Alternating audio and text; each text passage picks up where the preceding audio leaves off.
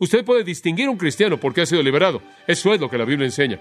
La liberación, yo creo que puede ser la palabra más clara, más amplia para definir quién es un cristiano.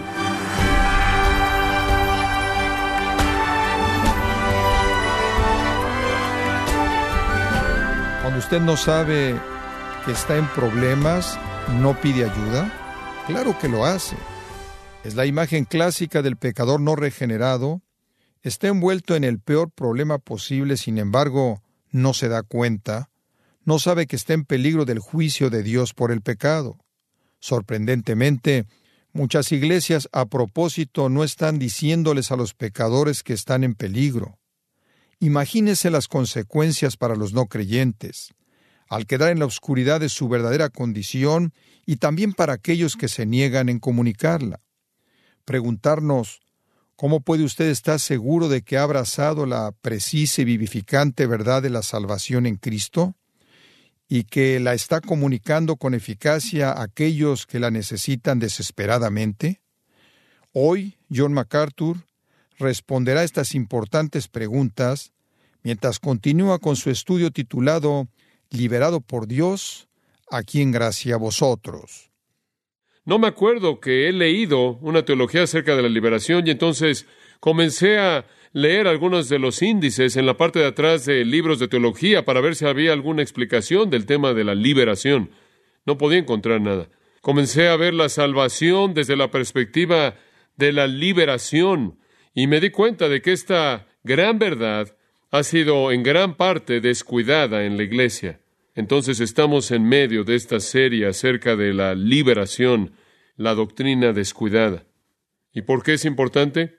Es importante porque, como le estoy diciendo en esta serie, estoy continuamente entristecido y estoy continuamente desanimado por la gran falta de discernimiento en la iglesia, entre comillas, evangélica. Mientras que es una falta de discernimiento y es obvio para cualquier persona que discierne, y mientras que podríamos hacer una lista larga de cosas que no parecen discernir muy bien, en la parte de arriba de esa lista está un asunto de importancia crítica en donde hay una seria falta de discernimiento y este es el asunto de quién es un cristiano verdadero. Realmente me parece sorprendente que la iglesia evangélica el término mismo evangélico se relaciona con el evangel, el evangelio, la iglesia misma del evangelio, la iglesia misma del evangelio, no puede o no quiere distinguir aquellas personas que verdaderamente han sido convertidas mediante el evangelio de aquellos que no lo han sido. Existe esta nueva ligereza, existe esta nueva amplitud que quiere incluir toda profesión al cristianismo como si fueran verdaderas, aunque han sido definidas por alguna autoridad fuera de las escrituras. De hecho, se resiste a cualquier desafío en contra de esa extensión. No obstante, esta serie ha causado una cantidad considerable de discusión aquí y más allá de aquí. Recibí una llamada telefónica por parte de un hombre que estaba manejando, escuchando la serie en cinta y me dijo, estoy escuchando la serie y le tengo que decir algo. Y le dije, bueno, ¿qué pasa? Tú sabes, claro, lo que la gente está diciendo acerca de ti. Le dije, bueno, me puedo imaginar a nivel general, pero quizás, quizás usted me puede decir lo que oyó. Él dijo, esto es lo que oí. Bueno, ese es, ese es simplemente John MacArthur. Él cree que tiene toda la verdad. Él dijo, estoy escuchando la cinta y esto me entristece, que esto es lo que la gente está diciendo. Esto es simplemente John MacArthur y él cree que él conoce toda la verdad. Solo quiero que sepa que no tengo la verdad en mí, yo no soy la fuente de la verdad, pero creo que hay verdad. ¿Cree usted eso? Creo que hay verdad. Eso me coloca en contra de la cultura entera.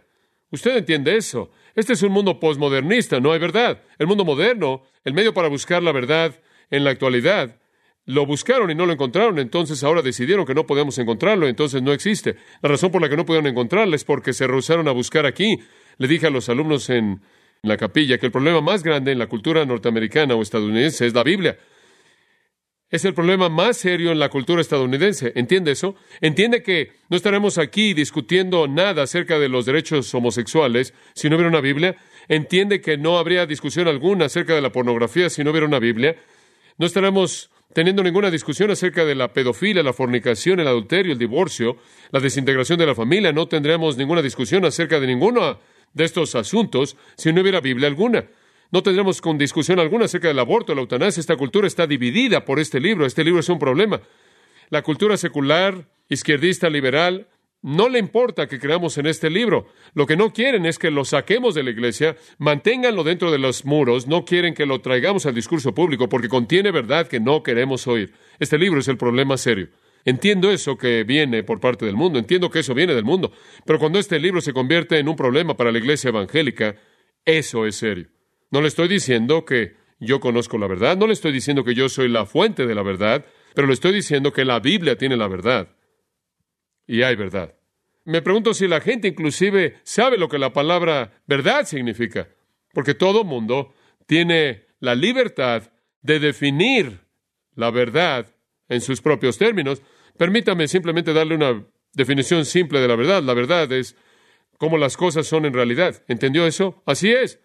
No es como usted cree que son, sino como realmente son. Hay verdad acerca de cómo el universo llegó aquí y cómo se mantiene unido. Hay verdad acerca de todo lo que es material en el mundo y hay verdad acerca de todo lo que es espiritual en el mundo y la verdad acerca de cómo las cosas son en realidad. Si usted quiere conocer la verdad acerca de cómo las cosas son en realidad, entonces tiene que ir a la fuente de toda verdad, el, Dios de verdad, el Cristo quien es la verdad, y el Espíritu de verdad y la palabra de verdad, y usted aprenderá la verdad. No estoy tratando de presentar mi opinión, no estoy inventando esto conforme avanzo, simplemente estoy estudiando la Biblia. No soy lo suficientemente inteligente, inclusive como para tener opiniones que le importen a la gente, mucho menos establecer la verdad. Pero hay verdad y esa verdad está en la palabra de Dios.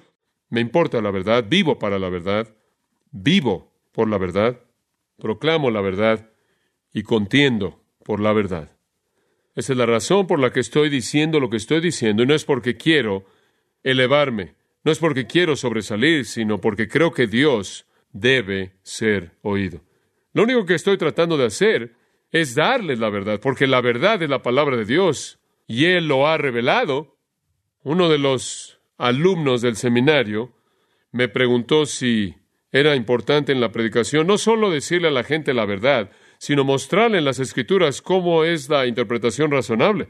En otras palabras, usted no solo puede presentarse como el pontífice y decir esto es verdad, usted tiene que mostrarles en la palabra de Dios por qué esta es la manera razonable de entender la verdad. Yo le dije, claro, no puedes presentarte como el pontífice, no solo te puedes poner de pie y decir esto es así, esto es así, esto es así, porque tienes algún tipo de autoridad autoimpuesta. Si yo les digo algo y usted ve las escrituras y usted escudriña las escrituras y no encuentra qué es la verdad, eso es serio. Mi objetivo al predicarle es mostrarles la palabra de Dios y llevarlos a entender la palabra de Dios de tal manera que se vuelva algo aparente para usted lo que es la verdad. Mi amigo R.C. Sproul probablemente me presentó de la mejor manera posible, de la manera más amable, y me han presentado muchas personas diferentes en muchos lugares diferentes. Una vez él me presentó y dijo, John MacArthur, y él es mi amigo, porque si le puedo mostrar a partir de la palabra de Dios en dónde está mal, él va a cambiar. Valoro eso. Y así es. Pero hay algunas cosas en la palabra de Dios que son muy claras. Esas son las cosas que se encuentran en el corazón de nuestra fe, y una de ellas es entender quién es un cristiano verdadero. Me parece sorprendente lo confundido que está la gente.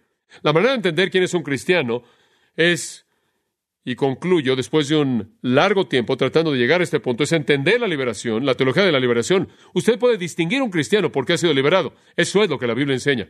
Quizás simplemente en ese punto podemos hablar en términos prácticos. La liberación, yo creo que puede ser la palabra más clara, más amplia para definir quién es un cristiano.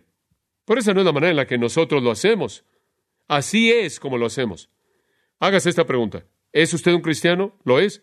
¿Es justificado por Dios? ¿Ha sido reconciliado con Dios? ¿Ha sido redimido? ¿Acaso el rescate que Cristo pagó le ha sido aplicado a usted? ¿Es usted un cristiano?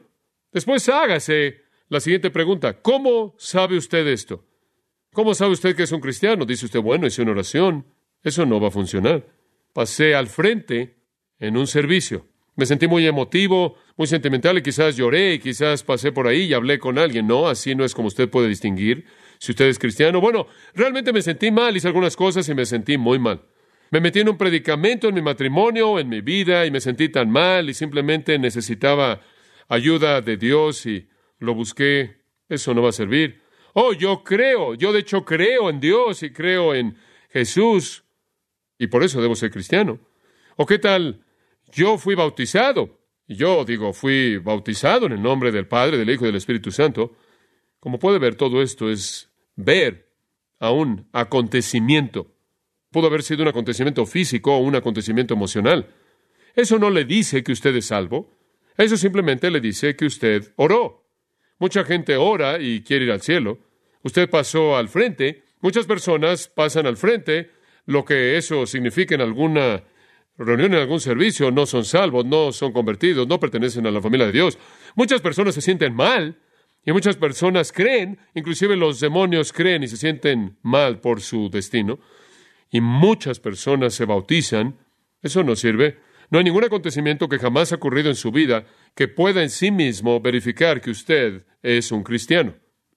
La verdadera salvación es revelada y manifestada por la obra divina del Espíritu Santo al liberarlo a usted. Si usted es cristiano, el Espíritu Santo lo ha liberado. Estamos entendiendo la idea de liberación como una verdad general que resume las realidades de la salvación que son manifiestas y experimentales. Hay elementos de nuestra salvación que no son experimentales. La justificación no es algo que usted experimenta, la reconciliación no es algo que usted experimenta, la adopción es algo que usted experimenta, la redención no es algo que usted experimenta. Hay elementos de nuestra salvación que son legales, que tienen que ver con nuestro estatus, que tienen que ver con nuestro estado, que tienen que ver con nuestra posición delante de Dios. Pero hay otros elementos de nuestra salvación que se revelan de manera manifiesta, cosas experimentales. La regeneración, la nueva vida, el nuevo nacimiento, la conversión, la santificación. Y cuando usted comienza a ver esos, comienza a verlos en la imagen de ser liberado. Entonces usted puede saber si usted es un cristiano no mediante un acontecimiento, sino por el hecho de que usted ha sido liberado de manera manifiesta de una cosa a otra, de una esfera espiritual a otra, de un principio de vida a otro, de un conjunto de realidades a otro. Hay una liberación real. ¿Qué dijimos que fue la primera? Aquellos que pertenecen al Señor han sido liberados del error a qué? A la verdad. Colosenses 1, 12 y 13 por un momento. Simplemente voy a tocar esto de manera ligera y después voy a decir lo que se relaciona a esto y después podemos hacer una transición al segundo punto. Pero Colosenses 1, y por favor, realmente simplemente estoy entregándole mi alma en esto, así que tiene que ser paciente conmigo debido a la importancia de esto. Colosenses 1, 12. Dando gracias al Padre, nosotros creyentes, nosotros que estamos en la familia de Dios, Damos gracias al Padre porque Él nos hizo aptos. No éramos aptos, éramos indignos, no tenemos calificación alguna mediante la cual pudiéramos ser aceptados por Él, pero Él nos hizo aptos, y usted sabe cómo lo hizo al aplicarnos la justicia de Cristo. Él nos hizo aptos para participar de la herencia de los santos en luz. La luz es una metáfora para la verdad, y después en el versículo 13, porque Él nos liberó, ahí está ese concepto de la liberación, Él nos liberó de la potestad de las tinieblas, la cual es una metáfora para el error. La primera categoría de la liberación es que aquellos que realmente son cristianos han sido liberados del error a la verdad. Ahora escuche lo que digo.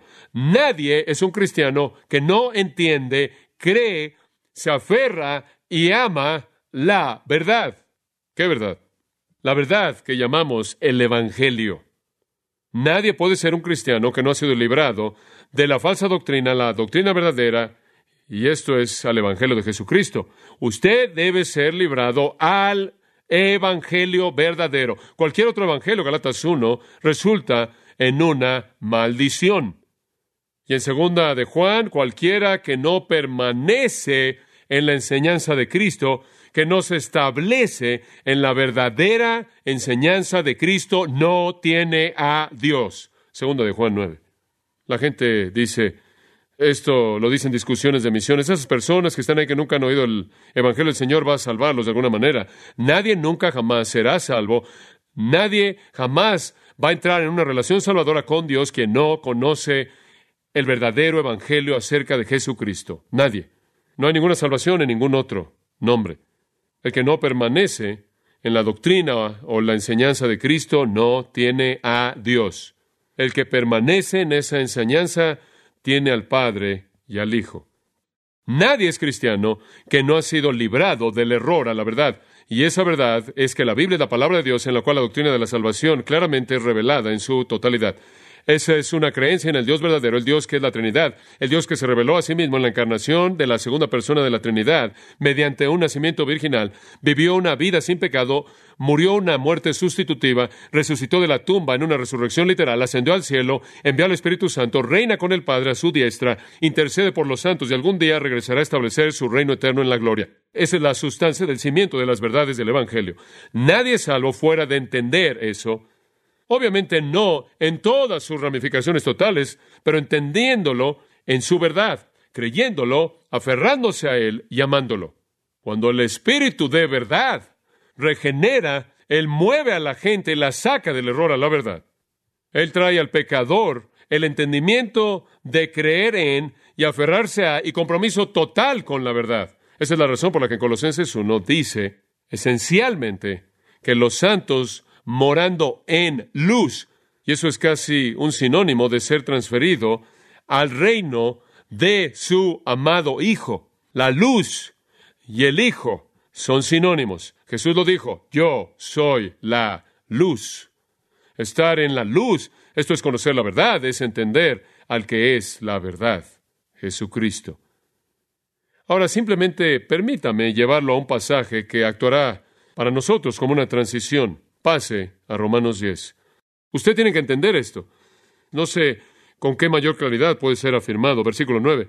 Si confesares con tu boca que Jesús es el Señor, lo cual incluye a toda su persona y obra, y si creyeres en tu corazón que Dios lo levantó de los muertos, serás salvo. Si no cree eso usted, si no cree usted que Jesús es Señor y Dios y amo soberano, el que no pecó, si usted no cree que Él de hecho resucitó de la tumba y todo lo que eso implica, implica que Dios mismo quedó satisfecho con su expiación y lo resucitó de los muertos, que Él por lo tanto es el Salvador perfecto y exaltado. Y si usted no cree eso, no puede ser salvo. Porque con el corazón se cree para justicia, pero con la boca se confiesa para salvación. Porque no hay diferencia, versículo 12 porque todo aquel versículo 13 que invocar el nombre del Señor será salvo. Pero tiene que invocar el nombre del Señor, tiene que creer en la esencia del Evangelio. Él no puede ser salvo sin el mismo, y esa es la razón por la que el versículo 14 dice, ¿cómo invocarán en aquel de quien no han creído si nadie les ha hablado la verdad y nadie les ha dado la información que deben creer? ¿Cómo van a invocar en Él? ¿Y cómo van a creer si no han oído? ¿Y cómo van a ir ¿Cómo van a oír sin un predicador?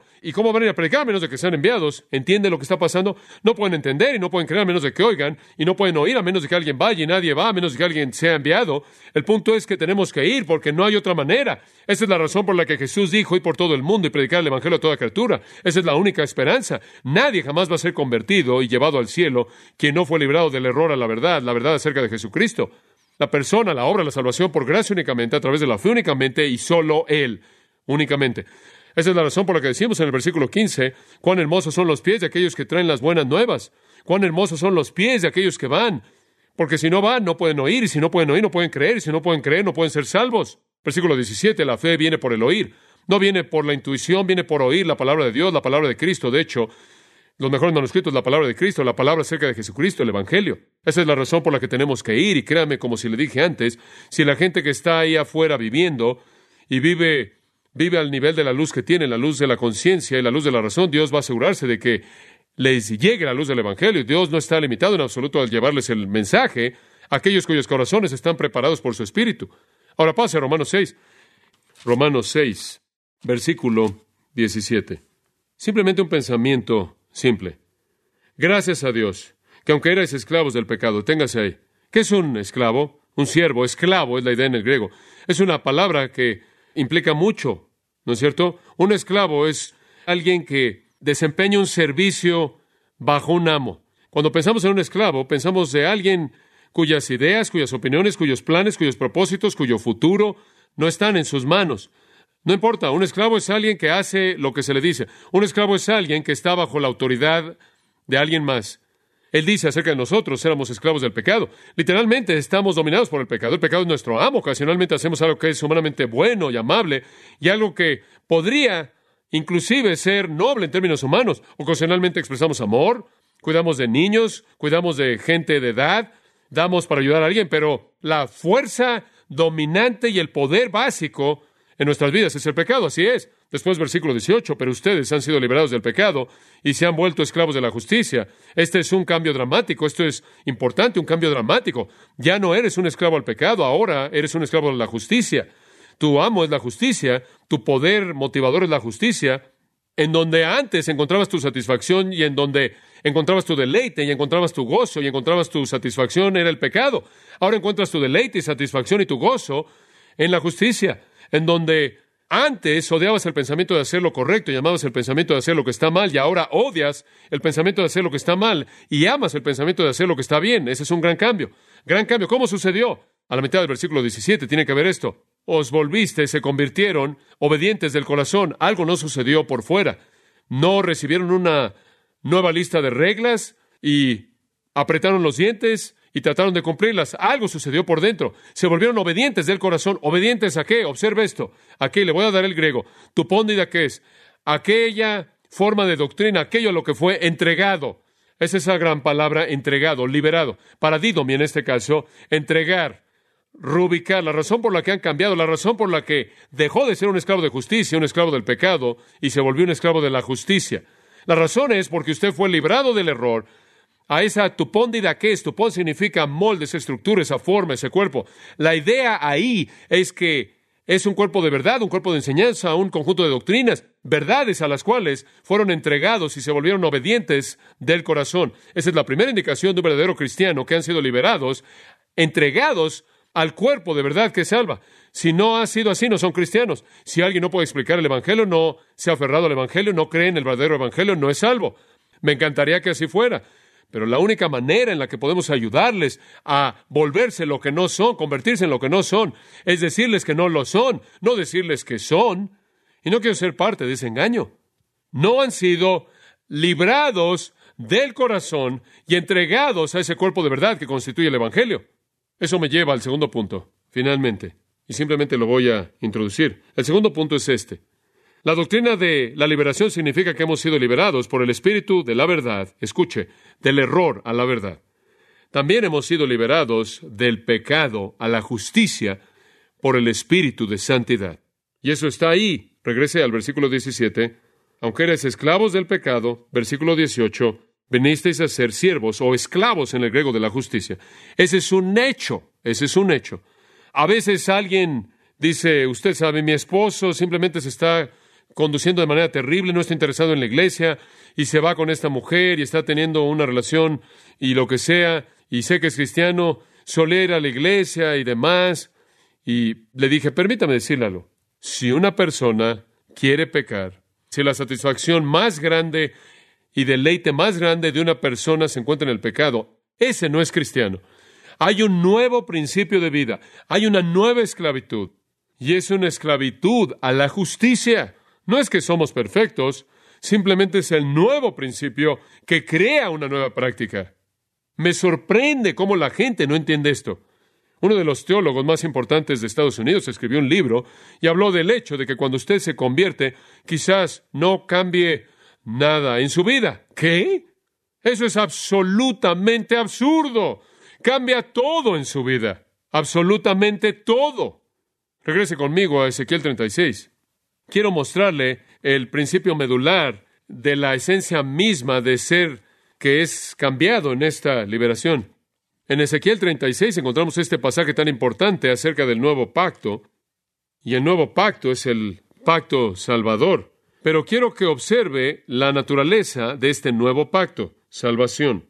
Versículo 25. Esparciré sobre vosotros agua limpia y seréis limpiados. ¿Qué es lo que va a pasar cuando los salve? Lo que va a pasar cuando los salves que los voy a limpiar. Y seréis limpiados de todas vuestras inmundicias. Esto es sorprendente. Va a haber un lavamiento aquí sinónimo con el lavamiento de la regeneración del Nuevo Testamento, el lavamiento del agua de la palabra. Y los voy a limpiar de sus inmundicias y sus ídolos. Versículo 26. Os daré corazón nuevo. Aquí el profeta está entrando y hablando de el lugar del pensamiento y sentimiento y emoción, una actitud. Estoy cambiando la naturaleza interna, la disposición interna, el principio interno, la disposición interna, un nuevo corazón. Estoy colocando un nuevo espíritu y voy a quitar ese corazón duro que no podía percibir la justicia y les voy a dar un corazón tierno. Y versículo 27, voy a poner dentro de vosotros mi espíritu. Simplemente viene desde todo ángulo posible. Voy a cambiar todo acerca de su interior. Esto es tan bueno, versículo 27. Y haré que andéis en mis estatutos y guardéis mis preceptos y los pongáis por obra. Al final del versículo 28. Y vosotros me seréis por pueblo y yo seré a vosotros por Dios. Y os guardaré o libraré de todas vuestras inmundicias. Cuando usted se convierte en cristiano, el Espíritu de verdad lo mueve del error a la verdad. Y el Espíritu de santidad lo mueve del pecado a la justicia, del vicio a la virtud. Llamará su nombre Jesús, Mateo 1.21, porque Él salvará a su pueblo de sus pecados.